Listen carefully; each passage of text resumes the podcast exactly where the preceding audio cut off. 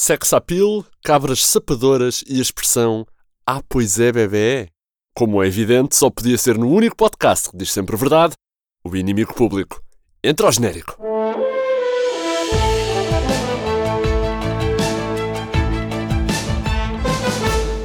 Olá!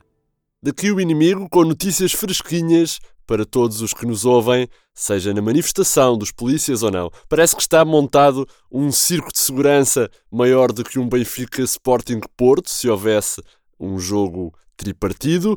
À porta da Assembleia da República em São Bento. É verdade, os polícias parece que estão lá de tenda armada, de casa montada e outros inuendos uh, que eu não vou fazer, visto que são figuras da autoridade e merecem todo o nosso respeito, como é evidente. Como é evidente. Chega! Chega de gozar com eles. Enfim, pronto. Vamos então às notícias do único jornal que diz sempre a verdade, o inimigo público, já que o aquecimento global está a deixar-nos praticamente com as mesmas rotas migratórias que os pinguins. Os democratas estão prestes a entregar mais 4 anos ao Trump de bandeja. Hong Kong está uma desgraça. E, no entanto, nós aqui estamos a falar das nossas forças policiais à porta de um edifício. Enfim, pronto. E começamos com o ministro Eduardo Cabrita, que está cada vez mais isolado. Porquê? Porque as cabras sapadoras se juntaram à manif da polícia. O protesto das ditas autoridades competentes em São Bento teve o apoio do contingente de cabras sapadoras que anda a roer as moitas dos baldios e a patrulhar as matas. Obrigado, cabras a minha continência para vocês. Esta força parapolicial dá então razão aos polícias no braço de ferro com o Ministro da Administração Interna e também avança para o Parlamento. Segundo os presentes no local, as cabras não levaram lanche porque há lá arbustos. Bem jogado. Entretanto, fora do continente, parece que os açorianos acham que a Greta que está a chegar ao arquipélago é uma tempestade tropical. Os açorianos ouviram dizer que há uma greta a chegar ao arquipélago e começaram de imediato a enfaixar as janelas com placas de madeira e a pedir ajuda às várias autoridades regionais que pertencem à família de Carlos César, que são basicamente todas. A RTP já está a ser acusada de obrigar um cantor pimba açoriano a cantar acompanhado das suas bailarinas no meio da tempestade tropical Greta, esses monstros, e por isso mesmo vamos ao pelouro cultural.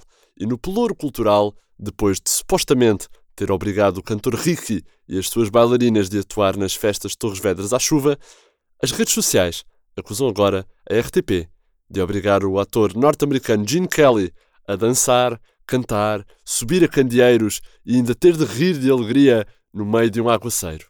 A fazer, no fundo, uma serenata à chuva.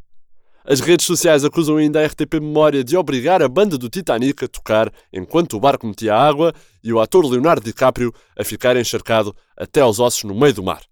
Eu continuo a achar que aquela prancha dava lugar para dois, mas tudo bem. Pronto. A Rose lá sabia o que estava a fazer. Enfim. No desporto, José Mourinho aceitou o convite do Tottenham Sim, boa para os fãs do Tottenham. Yeah, que bom. Após todas as tentativas de seguir as pisadas do mestre Jorge Jesus terem fracassado. Jorge Mendes tentou colocar José Mourinho no Fluminense, mas ao que parece o rival do clube de Jorge Jesus fez saber que acima do ex-treinador do Benfica só está, com alguma sorte, o Pep Guardiola e talvez o Luís Freitas Lobo. De referir que Jurgen Klopp anunciou também a saída do Liverpool para dar o salto e treinar o Curitiba. Ah, adoro esta moda. O que não pode apanhar água, como o Leonardo DiCaprio ou como a carreira do Jorge Jesus, se voltar ao Benfica, e muita atenção com isto, é a nossa versão em papel disponível todas as sextas com o público. É só encontrá-la para o meio, folhear. Esta semana até está um bocadinho torta, portanto é fácil de descobrir. Na chamada de capa, o Sporting.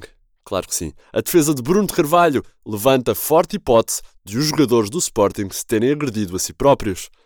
A denúncia é grave, é impactante e vem do fundo da alma de um homem revoltado, o advogado do antigo presidente do Sporting. Diz então o advogado Ouça, isto estamos a falar de um nível de maquiavelismo que vai lá vai, meu amigo. Ouça lá, isto é gente que nunca olhou a meios para treinar o Bruno. E para tramá-lo também não. é, o Rui Patrício chegou a ir para uma baliza durante um jogo onde estava a cair pirotecnia, assim, digna de uma passagem de ano no Funchal. É só para ver. É só para ver até onde este pessoal está disposto a ir para o Bruno, não é? Pois, é sempre assim. O advogado lançou também a suspeita de que o William Carvalho ou o Bruno Fernandes andaram à pera consigo próprios. Ouça, como disse o ministro Azeredo sobre o assalto de tanques, pá, no limite, o ataque à academia pode não ter acontecido. Meditem nisto. Ah, pois é, bebê. Ah, pois é. Considerou também o jurista enquanto se dirigia para a paragem de autocarro. Entretanto, devido aos grandes números da natalidade, o grupo parlamentar do PS propõe um voto de louvor ao sex appeal do primeiro-ministro. Oh yeah! Em 2018 nasceram 87 mil crianças. Os demógrafos não têm dúvidas de que estamos perante, portanto, um baby boom provocado pela forte carga erótica da geringonça. Uh, e isso foi suficiente para os deputados do PS terem apresentado uma proposta de louvor da Assembleia ao sex appeal, ao magnetismo CM sexy platina e à aura de pai de família viril que irradia de todos os poros de Sua Excelência, o Senhor Primeiro-Ministro, Senhor Primeiro-Ministro. Era assim que estava escrito na proposta. Os parlamentares entendem que sem António Costa, Portugal não teria uma média de 1,41 filhos por mulher, o número mais elevado desde 2005, ano em que Costa já suscitava suspiros como Ministro da Administração Interna. Força Costa, afim-lhe nos decretos. Informar também, entretanto, que o Pingo Doce vai instalar latrinas nas caixas dos supermercados para acudir aos trabalhadores que estejam em situação de aflição e não possam sair do lugar. Yeah, foi a minha tentativa de barulho disto, desculpem. As latrinas estão a ser produzidas então na China e terão um sistema que permite urinar ou defecar sem parar de registar códigos de barras, que é o mais importante. Para os funcionários com cartão Poupa Mais serão disponibilizados também papel higiênico e toalhetes da marca Pingo Doce.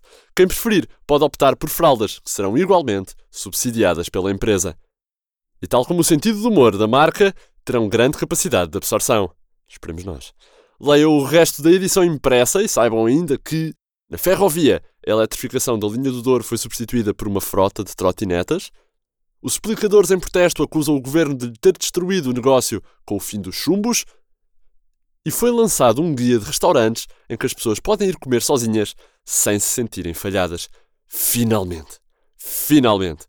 Estas e outras notícias podem sempre encontrar em inimigo.público.pt. Por esta semana é tudo. É assim o mundo aos olhos do IP. Hoje com notícias frescas de Mário Botelho, Vitória Elias, João Henrique e Alexandre Parreira. Tudo isto com uma labuta sonora de excelência por Eva Esteves. Da minha parte é tudo. André Dias despede-se com amizade e até para a semana, se as autoridades não me apanharem entretanto. Com licença.